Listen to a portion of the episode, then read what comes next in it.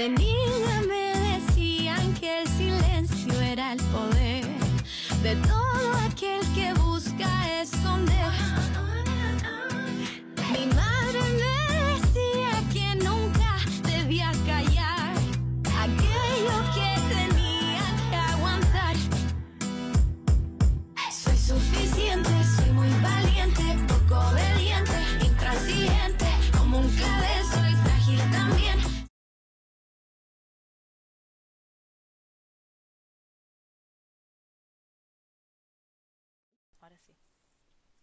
Ahora sí, chicas, estamos en vivo. Buenas noches. Buenas noches a mis compañeras Eri, Sofi y Vane. ¡Qué nervios! Por fin pudimos salir en vivo. Eh, mientras vemos a ver si se suma gente, espero que sí. Eh, no sé cómo estamos con el temita del wifi, estamos bien, espero que la tecnología nos ayude nos... Vamos, eh, cualquier problemita técnico pedimos disculpas o lo que sea, con la tecnología todo puede pasar.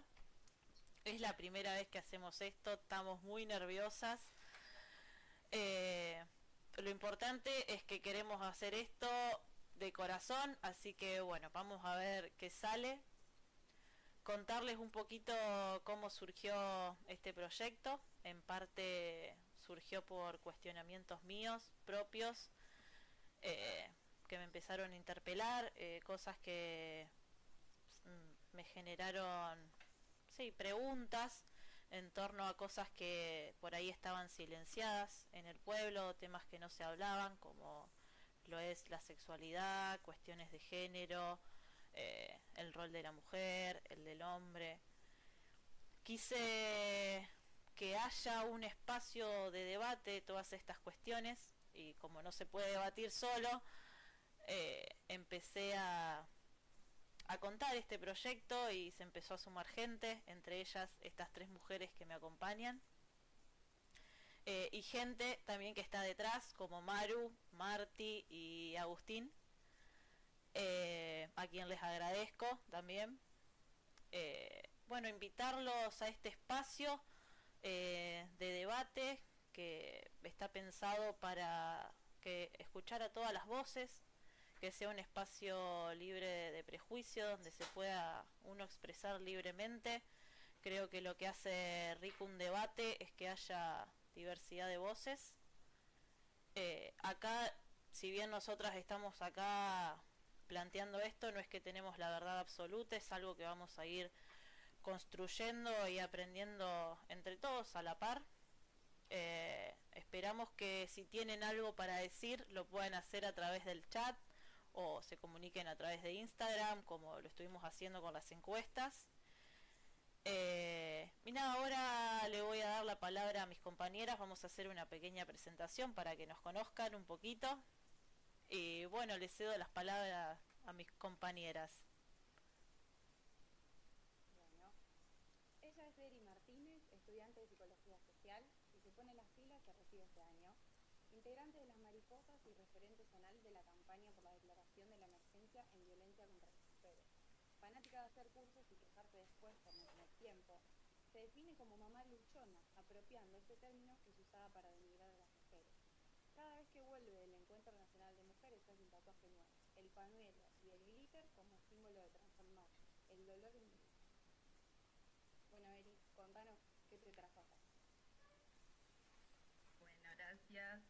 Eh, bueno, yo me sumo porque me contacta a Marty y me cuenta la idea que había tenido Romy y al toque le dije que sí, me pareció genial porque que haya un espacio así en la Emilia, eh, que haya un espacio de, esta forma en todos lados, pero que, sea en la Emilia me, llevaba más al recuerdo de, venir de ahí y de cómo cuesta que, que se, genere espacios de debate y demás. No, agradecida obviamente por la invitación para poder sumarme, que se pueda crear un espacio de reflexión que nos permita poder cuestionarnos eh, todas estas cuestiones que se creen que ya están de por sí establecidas, que podamos identificar aquellas cuestiones que están mal em, y, poder generar este espacio, ¿no? Si bien como dijo Romy, no es desde la verdad absoluta, sino de nuestro lugar como mujeres dentro de la sociedad. Entonces, de ahí sabemos muy bien qué cosas nos pasan a las mujeres y poder hacerlo de la manera más respetuosa que llegue, que llegue para todos. Ahora vamos a presentar a Vane, la, psicóloga del grupo. Eh, bueno, Vanessa. Ella de su vida privada no habla.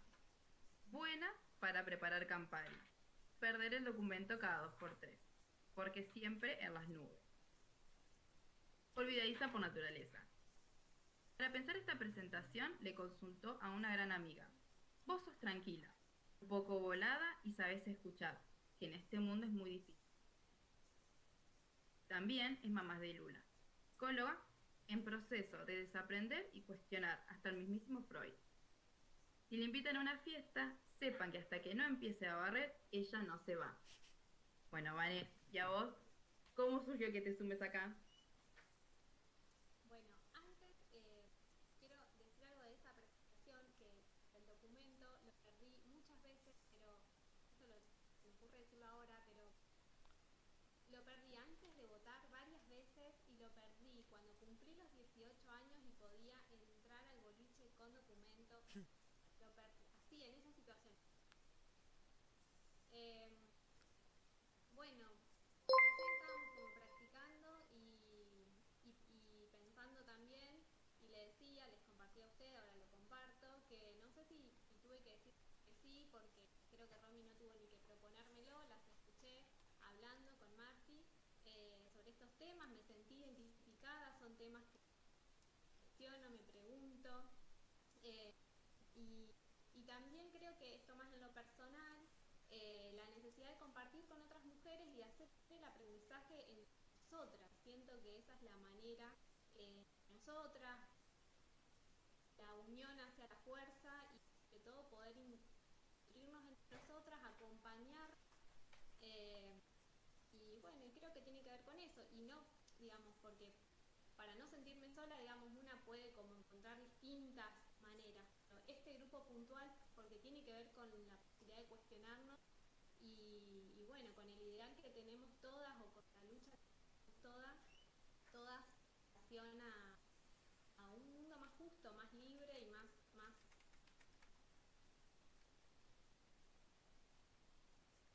Bueno, a mí me toca presentar a Sofi. Sofi, militante de la libertad en todos los sentidos, indignada, justiciera y defensora de cualquier causa. Feminista, su arma en la lucha, hacer dibujitos. Fan cansadora de la terapia y el yoga. Hace stand-up de sus propias desgracias. Es la descripción gráfica de Tauro. Colgada, si está mirando a la nada, no le hables, no te escucha. Te descuidaste y te, y te encajó un mate, aunque sea en contra de tu voluntad. Viaja siempre con un repasador. Sofi, contanos qué te trajo acá. Bueno, eh, no te podía decir que no cuando me lo propusiste. La verdad que eh, me crié en el pueblo y le tengo mucho cariño. Eh, hoy estoy viviendo en otro país, en, España, hace unos años, y todas esas inquietudes que, sentí viviendo ahí hoy las puedo mirar un poco más desde afuera y comparar con un lugar eh, en el que vivo que tiene una realidad un poco diferente. Em, y, bueno, y como que mi intención es eh, salir del lugar cómodo de decir, bueno, las cosas siempre fueron así o acá las cosas son así, porque el mundo está evolucionando y me parece que todos podemos hacerlo. Eh, personalmente me cuestiono muchísimo mis propias creencias, por qué están instaladas, de dónde vienen, y si lo voy a seguir creyendo, quiero que sea conciencia. Eh, y bueno, viví en carne propia un montón de falencias que hay en el pueblo, no es a modo de crítica, eh, yo también las he provocado, o sea, me parece que también estamos criados en un sistema que, bueno, da para, para debatir. Entonces, bueno, nada, la intención me parece buenísima, eh, me parece que es una necesidad en un lugar como el Emilia que podamos sacar el tabú de todas esas cosas de las que no tocamos los temas, de las que no se puede hablar, eh, sacar los prejuicios y, bueno, que todos podamos ser y hacer libremente.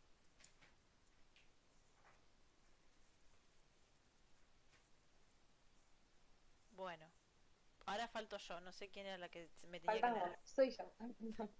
bueno, ella es Romy, psicóloga en potencia si la pandemia lo permite. Su pachorra la caracteriza. Ella dice que es paz interior. Suele perder un poquito los estribos ante la falta de empatía. Cuando se le pone algo en la cabeza, no piensa en otra cosa. Buscadora incansable de la libertad e igualdad de derechos. Parece suave, pero es ácida como el limón. Amante del deporte y el whisky, sí, los dos. Cinéfila. Responde a todo con el sticker de solita con el vino todos lo conocen. Chef de alma, en la parrilla no tiene competencia, al disco tampoco, lo voy a agregar.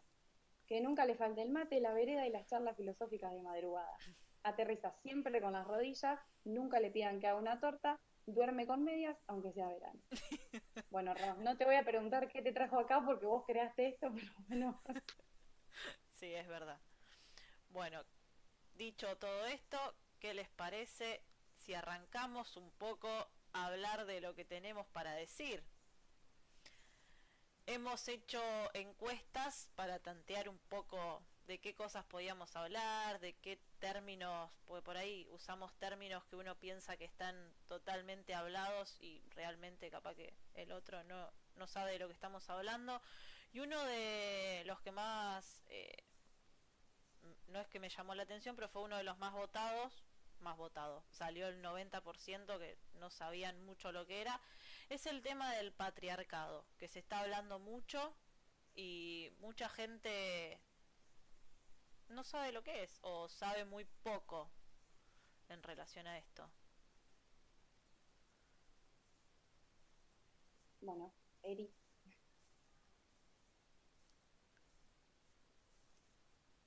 Posible que sea entretenido. No soy profe de historia, no va a ser una clase de historia, pero sí voy a machacar en un montón de puntos. Es importante que los entendamos eh, para después todo el tiempo, digo, que esta, esta base de conocimiento nos permita poder hacer un paralelismo con situaciones en la actualidad.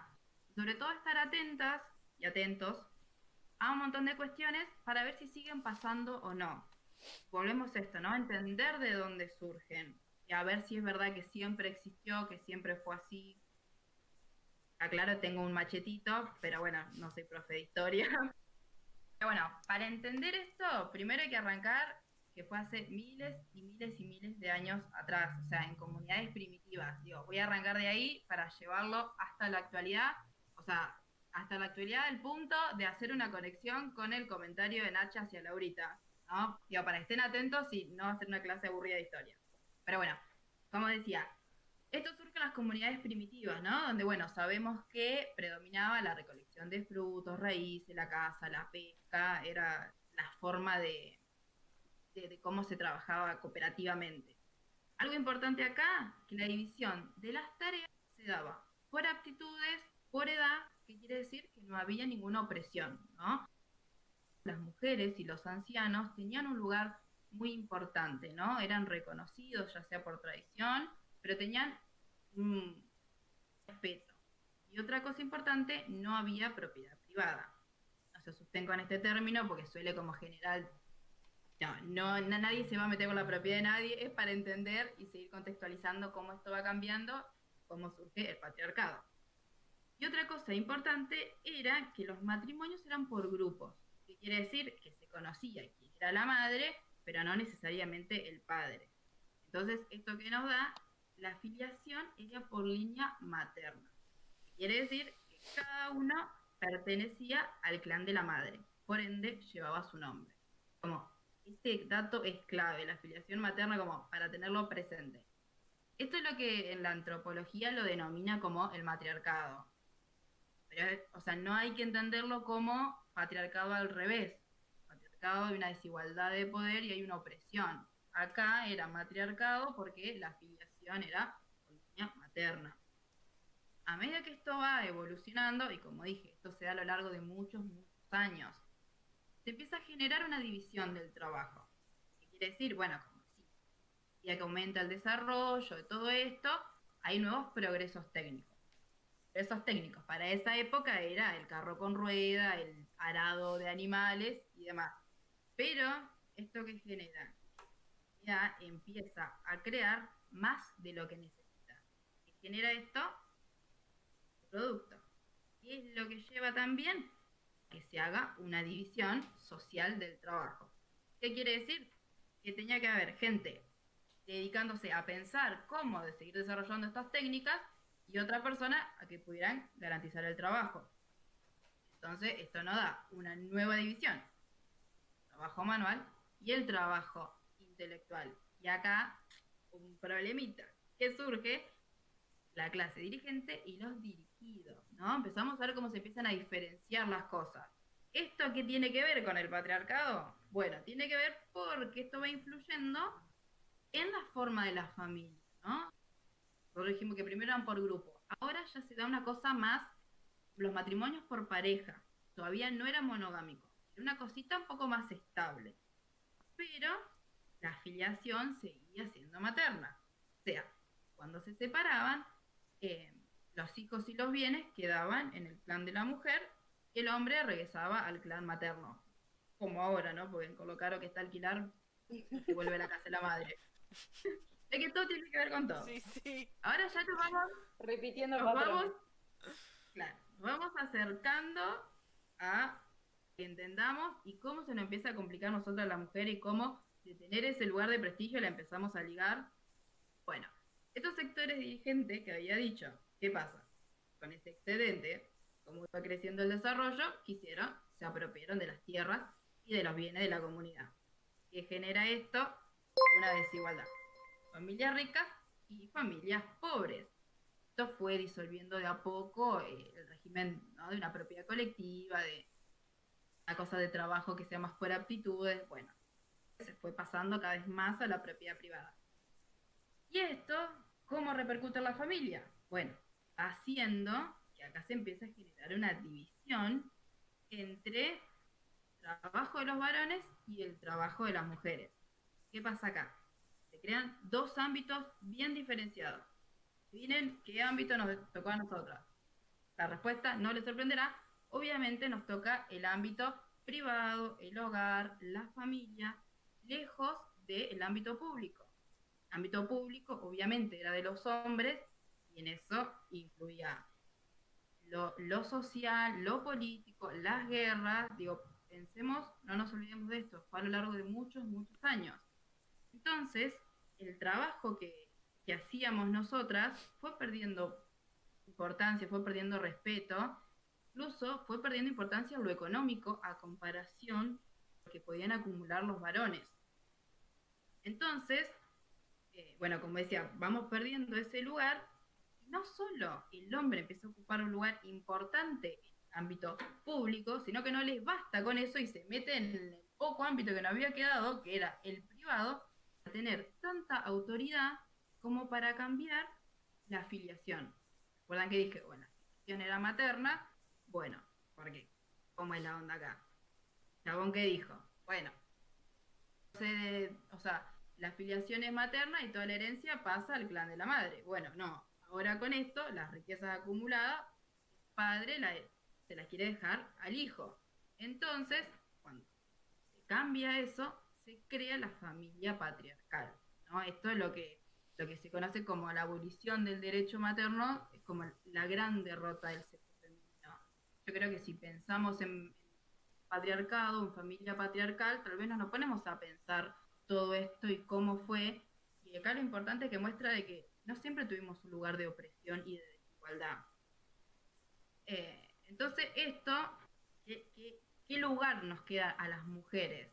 La, la esposa pasa a ser subordinada y directamente al trabajo del hogar, a la crianza de los hijos. Quedamos por fuera de la parte de la producción, obviamente mucho más la actividad social. Entonces pasa a convertirse en la sirvienta del marido. ¿Esto cambió en la actualidad? Es para pensar, digo, ¿no? Hay, lugares donde tal vez no tanto. Y acá empieza a marcarse mucho más la, la opresión que sufrimos porque tanto la virginidad como la, la monogamia fueron obligatorias para la mujer. La infidelidad era castigada hasta con la muerte. ¿Por qué? Porque ponía, o sea, el hombre obviamente, obviamente se le, se le respetaba el adulterio, se crea la prostitución de las mujeres, el hombre obviamente podía hacer lo que quería, pero la mujer no, porque no podía poner en riesgo esa herencia. Entonces, es importante cómo, eh, cómo el patriarcado fue dando que la mujer pasa a ser una propiedad más del hombre. Eso es importante que quede claro, ¿no? Primero es propiedad del padre, que le entrega, después la propiedad del marido, y después pasa a ser la propiedad de los hijos también. Se nos reduce solo a ese ámbito. Cuando decimos pasa a ser una propiedad más, ¿no? Digo, ¿por qué contaba que apropiaron las tierras y demás, y el excedente? Bueno, la mujer pasa a ser una cosa más, pasa a ser un objeto más. ¿Y eso cómo lo podemos ver en la actualidad? Bueno, con los femicidios, ¿no? El hombre cree que puede matar a la mujer porque es de él, porque le pertenece. Entonces, bueno, esto, digo, ni hablar que el patriarcado existió en todas las formas de explotación que hubo, bueno, él fue tan gauchito que se fue adaptando en todas. En el esclavismo, las esclavas hasta los nueve meses eh, siendo explotadas. En el feudalismo, también podemos hacer un paralelismo con la actualidad, como violan eh, los que tienen grandes tierras, como violan las estancias, digo, pensemos en el norte, en un montón de lugares donde el, el campesinado es sumamente oprimido, el capitalismo, ni hablar de todo lo cotidiano y todo lo que pasa en la actualidad también. Pero bueno, digo, esto, ya con esto cierro. Es importante entender esto, que no existió de siempre. No hay un orden biológico ni natural para, para justificar esto. No fue siempre así, nosotros tuvimos otro lugar y esta desigualdad nos va marcando eh, opresión. Está muy bueno que, que hagas hincapié en cuándo se convirtió, porque eh, es un lugar muy cómodo eh, de respuesta de esto fue así siempre, ¿qué quieres cambiar? Tu, tu padre, tu abuela, tu bisabuela vivieron así, las de todo, y no, no, esto no fue así siempre y no tenemos por qué aceptarlo como si estuviese instalado desde que el principio de la vida. Sí, está, está bueno. Mientras escuchábamos, yo pensaba qué difícil que la tenemos las mujeres, ¿no? A lo largo de la historia. Eh, este, toda esta historia de opresión, de desigualdad, de injusticia, y que no está dado de, que no tiene que ver con, con algo que está dado de antemano, que tiene que ver con una construcción.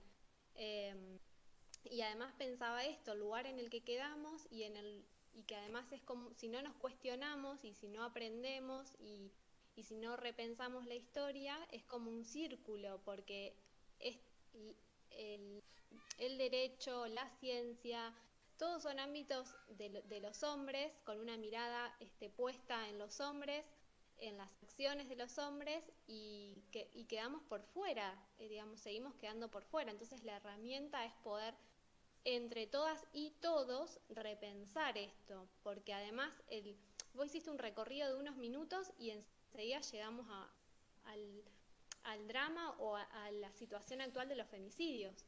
Eh, entonces, digo, eh, es una situación que tenemos que sí o sí, digamos, ya esto tenemos que repensarlo conjuntamente. Y que también se entienda que lo que buscamos es una equidad que hoy no existe.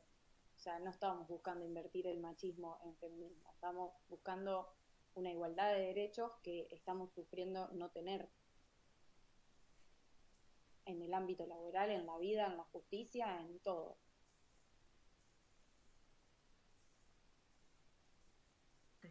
Las instituciones que también se encargan de que esto se mantenga así o que se fuese dando como algo natural. Costumbre, la religión, digo, más allá de la fe, sin el También con el Estado fue creando a lo largo de toda la historia las bases para que esto se siga eh, asentando. Y esto te da también para pensar, bueno, ¿por qué se asignan ciertas cuestiones para las mujeres? ¿Por qué se espera ciertas cuestiones para las mujeres? ¿Y por qué se asigna? Esto que hablamos de los estereotipos, que tirábamos de chiste, esto que hablamos nosotros, lo, lo de Nacha, que ya le dice a Laurita y demás, como esta cosa de, bueno, ¿no? El hombre puede hacer puede estar con un montón de mujeres y está todo genial, si lo hace la mujer está mal, pero bueno, si vamos a la historia y decimos ya era condenada con la muerte, en la actualidad, en un punto, para una parte de la sociedad, la infidelidad de la mujer está mal vista, del hombre se acepta, se acostumbra. Sé que eso hay que tener en cuenta, ¿no? Como esta sociedad, sobre todo la, la, no ha hecho creer de que las cosas son así ¿para qué esforzarse para cambiar si siempre fueron así? ¿no? ¿Para qué cuestionarlas? ¿Para qué? Las damos por sentadas y las dejamos pasar. Y en realidad no. Mujeres venimos luchando hace años y hay avances, pero que la mujer sea un objeto para el hombre, eso en la actualidad no ha cambiado. Y lo vemos con esto que decíamos los Sí, ¿y por qué se espera, eh, digamos, por qué de las mujeres se nos espera ciertas eh, conductas o ciertos atributos, ciertas características y de los varones no, no solo que no se espera eso, sino que se esperan otras cuestiones que para nosotras son prohibidas o no, no se puede. Eh, bueno, en, a lo mejor me, voy adelantando, pero también en qué momento empezamos a construir esto socialmente, eh, en qué momento se empiezan a identificar algunas este, cualidades para varones y otras para mujeres. ¿En, qué momento sucede eso? Digo, eh, ¿es por la biología? Digo, por, es, ¿está determinado por nuestro sexo? ¿Porque nacés mujer o nacés varón? ¿Eso justificaría eh, que, entonces sos mujer y tenés que quedarte en el ámbito público? Eh, perdón, eso quisiéramos, en el ámbito privado del hogar, de las tareas domésticas, eh, ¿por qué tienen que ser responsabilidad únicamente de las mujeres? ¿Y por qué lo, lo aceptamos hoy en día? Eh, bueno, un poco lo que hablamos el otro día de, de el suelo pegajoso y el techo de cristal. Eh, hasta para una misma mujer es muy difícil eh, salir al ámbito, animarse a salir al ámbito laboral porque estoy hablando eh, basada en estadísticas, no, no estoy batiendo fruta, eh, las condiciones laborales de una mujer son malísimas, eh, en el sentido de que si vos te pones a ver el trabajo medio tiempo, que está muy mal pago, porque son cuatro horas, el 90% son mujeres las que lo hacen. ¿Por qué? Porque, ok, vos sos mujer, querés trabajar, pero sos madre y bueno, medio tiempo, mitad en la casa, mitad el trabajo. Bueno, ok, yo soy mujer, tengo un hijo, quiero trabajar medio tiempo, es lo mismo que me sale pagarle cuatro horas a una niñera para que me cuide a mi hijo mientras yo salgo a trabajar. Entonces, ahí es donde se crea el suelo pegajoso. No, entonces me quedo en mi casa. Y es muy difícil despegar en esas condiciones. Y una vez que encima entras en el mercado laboral, los grandes puestos son de hombres. Entonces quedas como ahí. Sí, y también esto de, nuestro destino de cuidadoras, porque sos mamá eh, y entonces tenés que cuidar a tu hijo, a tu hija, y pero ¿qué pasa ahí con el otro? Eh, eh, que también está ejerciendo su parentalidad con ese padre, con ese compañero o compañera. digo, ¿qué, sucede ahí también? ¿Por qué nuestro destino tiene que ser nosotras lo, lo hacemos mejor? ¿Nosotras cuidamos mejor a las personas? ¿Quién lo, digamos? ¿Por qué? ¿Dónde está determinado eso que nosotras cuidamos mejor? Simplemente lo hacemos porque nos toca, porque en la distribución tocó que nosotras tenemos que cuidar. Sí, pero cuando un hombre lo hace es como una ayuda. Para que el varón también pueda hacerlo. Claro, se toma como ayuda cuando el hombre lo hace. Cuando un hombre cuida de su hijo, cuando un hombre limpia la casa y cocina y lava los platos, es como está socialmente catalogado como hombre que ayuda. Sí, y también esperamos que el hombre sea el proveedor, tiene que salir a buscar, eh, los varones también cargan con esa presión de que si no salen a trabajar entonces eh, como que la mandan a, trabajar a la mujer y son unos vagos, digamos, como esta construcción que, que yo insisto con el cuestionamiento, pero ¿de dónde? ¿Quién, ¿Quién habilita esto? Somos nosotras y nosotros los que habilitamos estas construcciones lo que decís demuestra que claramente es una construcción, ¿no? O sea, no, no, hay nada biológico y no hay nada natural que diga que, que, determine por sí solo, ¿no? Lo biológico no determina por sí solo que tiene que ser así, sino que hay una construcción, hay unas costumbres, eh, hay esto que decía, ¿no?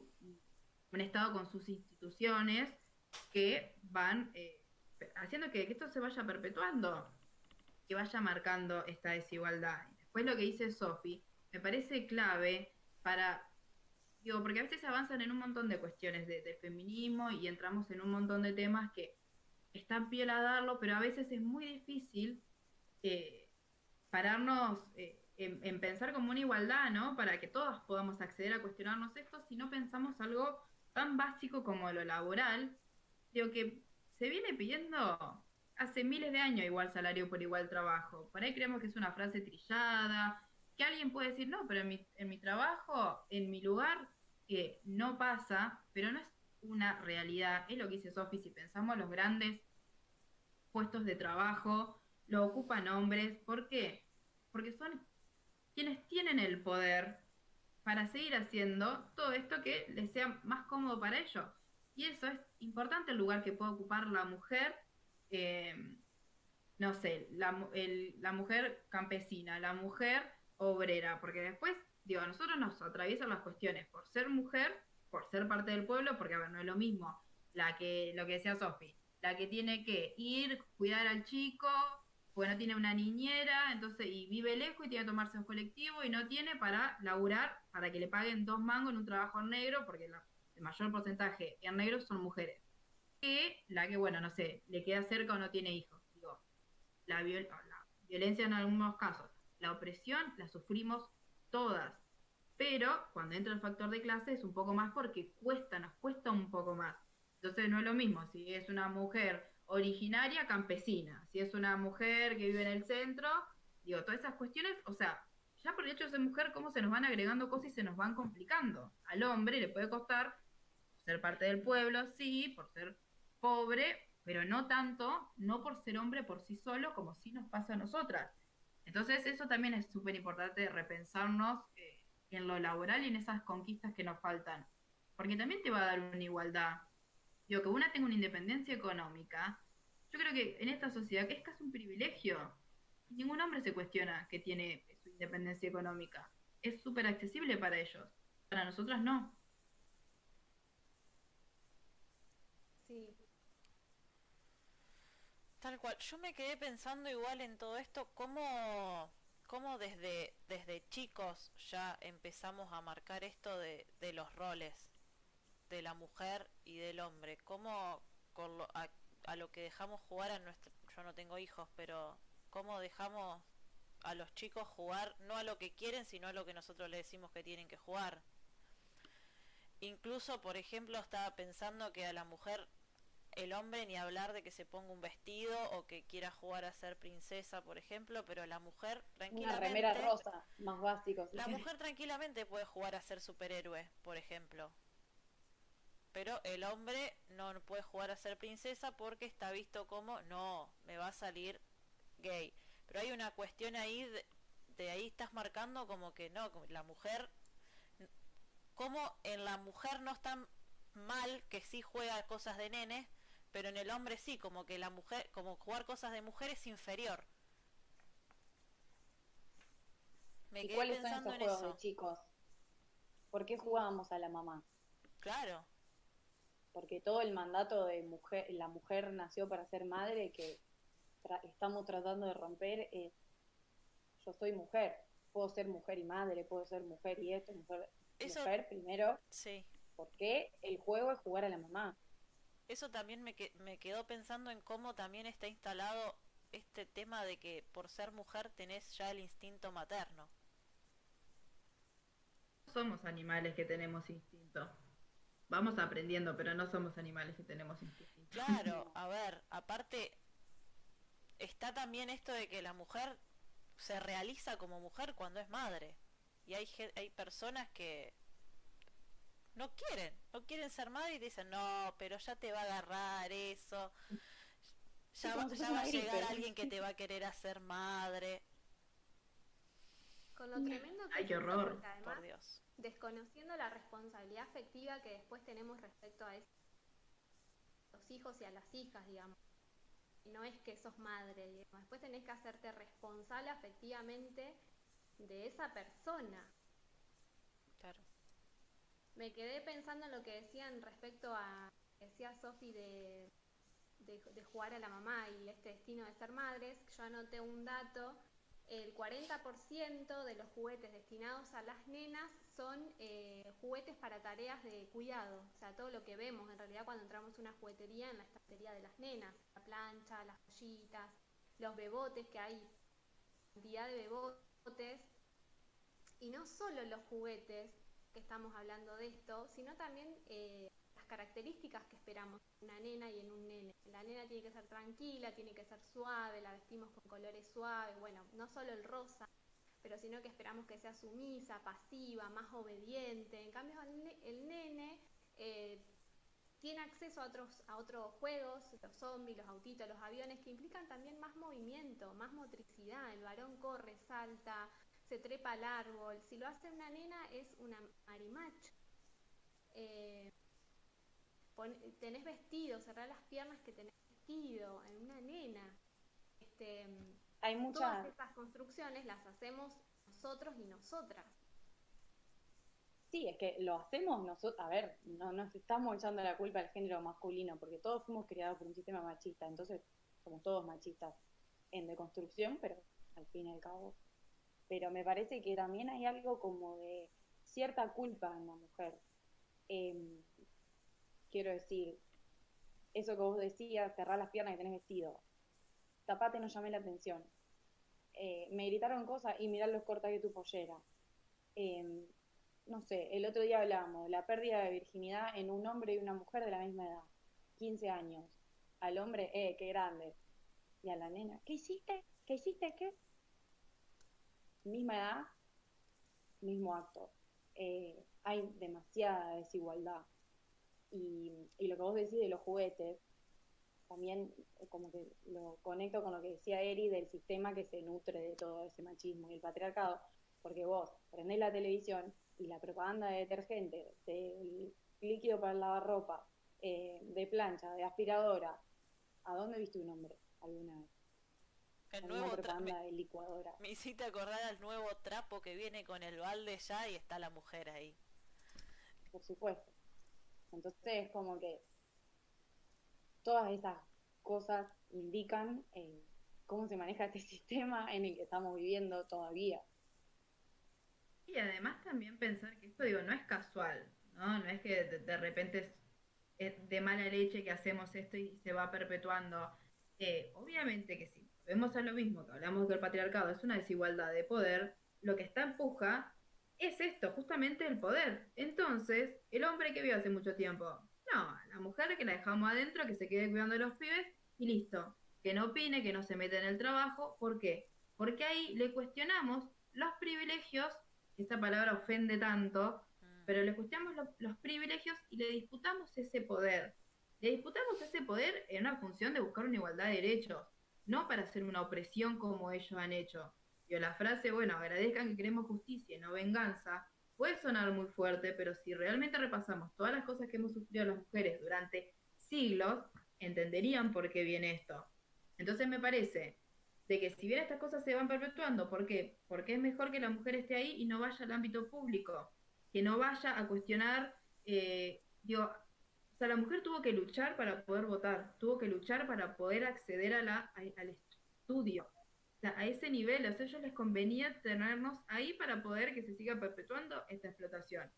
Entonces, obviamente, no quieren que ocupemos más espacios que el de la casa. Entonces, no, pero ¿para qué vas a ir a trabajar? voy yo, vos quédate con los chicos, ¿qué querés? Te lo pago con la tarjeta, te lo hago, vos quédate, no te preocupes, y después me dicen que no es trabajar, es tipo otro, eh, otro tema. Pero bueno, ¿por qué molesta? ¿Por qué molesta? Porque genera esto, ¿por qué nos criaron con que somos competencia? Esto es lo que hablamos eh, cuando nos juntábamos nosotras. ¿Por qué nos criaron como competencia? Porque pasa. Por eso hay tanta falta de sororidad, empatía de mujer a mujer.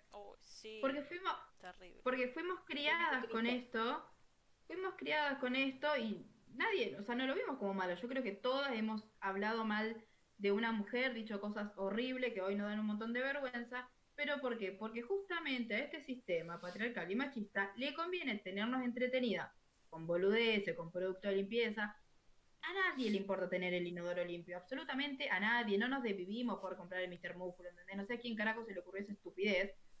Pero es mejor que esté entretenida con el Mr. Músculo y no que se junten, que se organicen, que cuestionen. Eso es lo que le molesta. Sí, acá quiero hacer participar al chat, ahora que dijiste Mr. Músculo, en el chat. No quiero ofender al colectivo que mantiene limpios los baños, no quiero ofender a ese colectivo. acá Ahora, a partir de ahora, nadie limpia inodoro. Agus puso, chicas, Mr. Músculo, eh, o sea, el hombre es el que le alcanza el producto Mr. Músculo a la mujer en la propaganda. Me están marcando acá. Y qué hombre, además, súper heteronormativo el músculo. Sí, muy Johnny Bravo. Un horror. Mucho anabólico ese Mr. Músculo, no, no. Mucho anabólico. Cancelado. Me gusta que está, eh, se están, se están haciendo escuchar las voces, están participando del chat. Eh, bueno, es lo que buscamos. Piel, piel de gallina ponen tan real. Eri, te amo, te ponen. Esta es una amiga, esta es una amiga seguro. A ver. Eh, Eh, ¿Qué más? Hoy eh, los juegos y los juguetes tienen que dejar de ser divididos por el género. Bueno, un poco con lo de los estereotipos de género, eh, estaría bueno también rescatar, eh, más allá de los juguetes y lo demás, eh, en las actividades, que, que qué feo cuando una quiere realizar una actividad que está mm, estereotipada para hombre y lo que, que a vos capaz te hace feliz o te gusta y no la puedes desarrollar. Y mismo un hombre, qué feo cuando un hombre no quiere jugar al fútbol. Claro. Quiere ser maquillador y la pasa muy mal. Entonces, basta, o sea, O, de o verdad. cuestiones o cuestiones en el baile, por ejemplo. ¿Por qué los hombres no pueden bailar? Bueno, esto que dice Sofi, que tiene que ver con lo que también hablamos de que, bueno, el machismo obviamente que afecta a todos, obvio, en mayor medida a nosotras desde ya, pero afecta a los hombres también, y es do- donde está bueno entender que, ¿por qué el hombre se tiene que involucrar en la lucha contra el patriarcado, no? O sea, yo creo particularmente que nosotras la encabezamos desde ya, es como, Raúl, no me vas a decir cómo luchar, yo te agradezco la participación, bancame, discutirle a tu amigo si es un machirulo, pero sí se tiene que tomar un compromiso como sociedad, ¿no? Entender que, que lo hagamos solo nosotras no va a bastar. Hay, hay que tener un compromiso, ¿no? Y ahí es donde aclaramos, che, el feminismo no es, eh, las mujeres no odiamos a los hombres, sí tenemos un No, rechazo y no estamos luchando solo por nosotras. No estamos luchando solo por nosotras. A mí, yo me enojo mucho cuando la gente cree que eh, una persona feminista busca eh, lo opuesto del machismo. Acá, el movimiento feminista de Barcelona consiguió que el hombre tenga los mismos tres meses de licencia por tener un hijo que tiene una mujer. Y no había ningún hombre involucrado en ese movimiento. Estamos peleando por un derecho suyo. Entonces, lo que se busca es una equidad que no existe, que estamos muy, muy por debajo. Y si estamos enojadas, y bueno, muere una cada cuántas horas. Obvio que vamos a estar enojadas, pero estamos buscando la igualdad, no estamos buscando eh, muerte al macho literal. Eso es otra cosa que se, Sí, malinterpreta. El muerte al macho es el estereotipo del macho y lo hacemos por un bien para los hombres también. Porque el hombre está criado como que te tiene que sacar a comer, te tiene que pagar todo, tiene que ser exitoso. eh, si vos ganas más que él, se le va a anular el ego. Si vos- También lo sufren.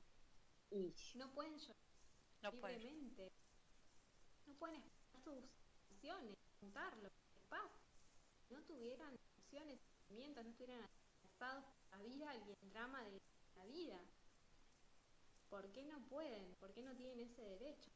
porque están Sí, criados como que el hombre tiene que ser duro. Sí, duro, Bueno, y- proveedor. Eso nos lleva a pensar también que, para desarrollar en otro programa, las nuevas masculinidades, ¿no? Nosotros en violencia, ¿qué vemos? Falta una pata, ¿no? Digo, bueno, nosotros rescatamos, entre comillas, ¿no? Porque la función del Estado, a esa mujer que está sufriendo violencia, ¿no? Bueno, pues no tenemos casa de abrigo en San Nicolás, entonces, bueno, es medio complicado cuando la mujer se tiene que ir, pero bueno, hacer la denuncia, lo que sea. Bueno, y ese violento queda a merced de que encuentre a otra mujer. Entonces, ¿qué hacemos con esa persona violenta? Ahí es un gran debate, ¿no? Digo, volvemos nosotras las mujeres como educadoras a, a criarlos de vuelta. Me parece que tiene que haber un Estado que garantice nuestros derechos, porque si no, digo, todo esto que nosotros decimos no es solo una, queja al aire, digo, tiene que haber al- alguien que se responsabilice de esto. O sea, suficiente nosotros con la que ya nos pasa como para ir a andar educando. Entonces tiene que haber alguien responsable y un Estado que garantice.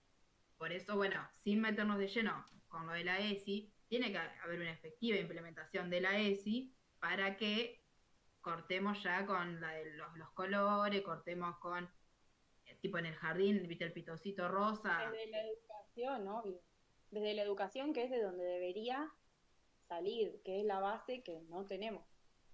Sí, acá justo estaban diciendo en el chat el tema de los colores, como el nene es el azul y la nena el rosa. Sí, Que la nena se puede poner azul, pero que el nene se ponga rosa ya es raro. Sí, tal cual.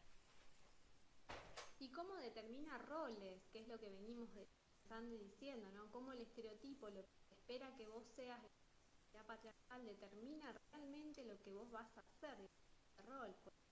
Es daría un movimiento. por eso la necesidad, digamos, de cuestionar el sistema y la en el poder. Yo les, quiero compartir un dato, si parece es cortito, pero me parece muy gráfico de esto de los tipos y de los roles. Eh, sucede que las, este, las nenas, se hace, digamos, se ha hecho un estudio y a partir de los 6 y 7 años las nenas empiezan a percibir que no asocian la inteligencia con las mujeres, o sea, con ellas mismas. Eh, digamos, es un atributo que no se lo asocia. Esto no sucede antes de ser. Eh, las nenas más chicas de 6, 7 años no, no refieren esto, los varones tampoco. En este sentido hay una condición cultural y social patriarcal eh, porque en qué momento una nena de 6, 7 años puede pensar que no, que no es inteligente, porque además no asocia la inteligencia con que le vaya bien en la escuela, como que ser inteligente es otra cosa y ese atributo lo tienen los varones y que después eso se refleja en la vida adulta, en la elección incluso de carreras, carreras eh, destinadas a cuidados son este, ocupadas mayormente por nosotras, medicina, enfermería, psicología, docencia eh, y otras y las otras profesiones eh, que, son como mejores pagas ingeniería, bueno, un montón de más, ocupadas por los varones. Eh, entonces, sí, hay una elección individual, pero no es tiene que ver con todo esto que estamos planteando de los tipos de género. No es una cosa, es fundamental, porque estamos creando subjetividad, digamos. Este sistema patriarcal sigue reproduciendo las mismas subjetividades. Sí, total. Sí que nombraste eso de lo de las mujeres, recomiendo un libro, yo se lo leo a mi hija, se llama Cuento para Niñas Rebeldes. Lamentablemente es caro, ese es otro tema de lo caro. Eh, no conseguí el uno, estoy leyendo el dos, son historias de mujeres desde piratas, guerreras, revolucionarias, científicas. Eh, obviamente está adaptado para, para pequeños, pequeñas, eh, pero está piola porque nunca me había puesto a pensar lo que dijo Vane, directamente no lo sabía, eh, y es sumamente importante mostrar el, trabajo que, hicieron las mujeres, sobre todo porque cuesta ahora, imaginemos, ¿no? En aquel momento. Y si una nena cree, es muy triste que una nena crea que no puede ser eh, astronauta, no sé, lo que quiera, o sea, a nivel para mí al menos a nivel laboral, bueno, hay un ejemplo que la otra vez la hablamos con Romy, de, de cómo es el estereotipo de género, pero cómo es cuando tocas el poder del hombre. Por ejemplo, la cocina es una actividad de mujer, pero la cocina en el ámbito profesional exitoso de los grandes chefs es un rublo completamente masculino. Entonces, mujer a la cocina, pero sí en casa. Mujer cocinera que quiere tener un restaurante, hombre. O sea, no entras en ese ambiente. Y se jerarquiza, porque ya no es la cocinera, es el chef, ¿no? Tiene todo un título y un prestigio, una valorización, que nosotras lo hacemos todos los días, pero nadie lo ve, no tenemos retribución por eso, existe si lo hace un varón es un, es un gran esto es real digamos estamos hablando de la vida cotidiana cuestiones que todos conocemos y vemos todo el tiempo. Bueno, lo que decía Eri del programa de Tinelli. Si Nacha le hubiese dicho eso a un hombre, no se lo dice en tono despectivo, se lo dice en tono que grande que todo. O ni se le cuestiona la lista, no, es una lista larga, porque está naturalizado que puede estar con un montón de mujeres y pasa desapercibido eso. Pero nosotras sí es una marca, ¿no? Como que el cuerpo tiene que ser, como decía Eri hoy retomando esta historia, que es y es pertenencia del patriarca, del varón que representa este patriarca. Porque estamos hablando en esos términos, estamos, si no, nosotros escuchen todas y todos, eh, no estamos atacando al hombre, estamos pensando en esto. Tal cual. Bueno, chicas, hemos hablado de todo un poco. de todo un poco. Yo nos quiero aplaudir, quiero decirlo. Yo nos aplaudimos. Bien, hemos superado el primer encuentro. El piloto. Che, ¿qué, ¿quieren decir algo más? Yo siempre quise decir esto, eh, si estoy saliendo en vivo, eh, le mando un beso a mi abuela que me está mirando. Siempre lo quise. Paren, tengo otro agradecimiento porque si no lo digo me mata. Eh, él es mi fan número uno y suscriptor número uno del canal a mi hermano Francisco. Francisco, si me estás mirando, Dale, quiero que sepas que te quiero. él quería que lo nombre. Mi amor.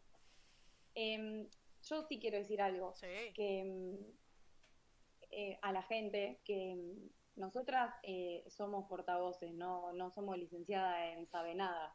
Em, que lo que queremos es que nos, que nos tiren contenido, que nos, que nos digan cuáles son sus inquietudes para que las podamos charlar. Porque nosotros estamos hablando desde nuestra propia experiencia y no, no experimentamos tantas cosas. O sea, Claro. eh, participen porque los temas a tocar son, no sé, esos temas que ustedes sientan que no los pueden tirar en una mesa familiar, que no, o que este tema no, esto genera mucha discusión, ni lo digo, o necesitamos contenido y todo viene bien. Eri, Ah, acá en el chat preguntan Sí. cómo se llama el libro. El, el de los cuentos Sí. se llama Cuentos para niñas rebeldes. Cuentos para niñas rebeldes. Después lo pasamos en las historias de última. Ah, dale, genial. Eh, ¿Alguien más? ¿Quiere decir algo más? Sí, Yo quería, Sí. yo quería decir algo. Eh, primero agradecerle a mis compañeras que vi que estuvieron comentando que le rompí la bola desde que me enteré, como, ay chicas, estoy recontenta porque es de la Emilia y es mi pueblo. y, ahí vi que estuvieron haciéndome el aguante. Así que nada, agradecer eso. Y después no puedo dejar de decir que si conocen a alguien que está sufriendo violencia, si está pasando, si tienen alguna duda, sepa que acá en San Nicolás está el voluntariado tanto para sumarse al voluntariado de la campaña, está en Facebook y en Instagram. Eh, lo mismo, si tienen alguna duda sobre denuncia o acompañamiento en cuarentena y demás, pueden escribirnos ahí. Eh, hacemos los acompañamientos en el caso que la persona lo desee, si no para despejarse dudas y, demás sobre denuncia, asesoramiento, estamos todas las pibas de la campaña eh, laburando para eso, ¿no? Un voluntariado, un, un nexo entre lo que hay de las instituciones del Estado y el laburo que podemos ofrecer nosotras y pasar el chivito de que se viene un taller de ESI eh, de las mariposas, así que en el Instagram de las mariposas, si quieren sumarse, lo va a estar dando una compañera. Yo me voy a sumar.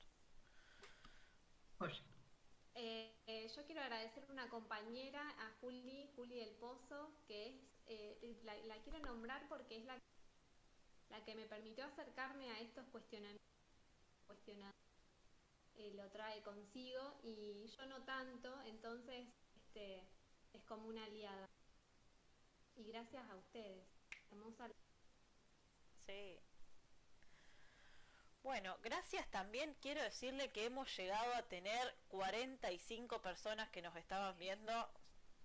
Es importantísimo, no pensábamos que nos iban a ver ni cuatro y bien, llegamos, gracias, gracias a los que nos miraron, gracias al, por comentar en el chat, eh, gracias a todos, gracias a Agustín que está acá, a, a mi otro hermano que está acá en todas las cosas técnicas, un genio, me estuvo aguantando todas estas semanas, me va a echar de mi casa, pero no. Así que bueno, chicas, Bueno, si no tenemos nada más para decir, Hasta la próxima. podemos dar por finalizado esto. hasta la que próxima. se suscriban, siempre quise decir eso, por favor. Decilo, por favor, decilo. Hacer así. Viste, capaz que le toco la cabeza a alguna compañera, pero siempre quise hacer esta boludez, es como Sí. lo que me van a gastar va. pero no importa. Suscríbanse Para yo tengo que hacer, suscríbanse. Apriete la campanita. Bueno, gente, ha sido un placer. Buenas noches. Muchas gracias.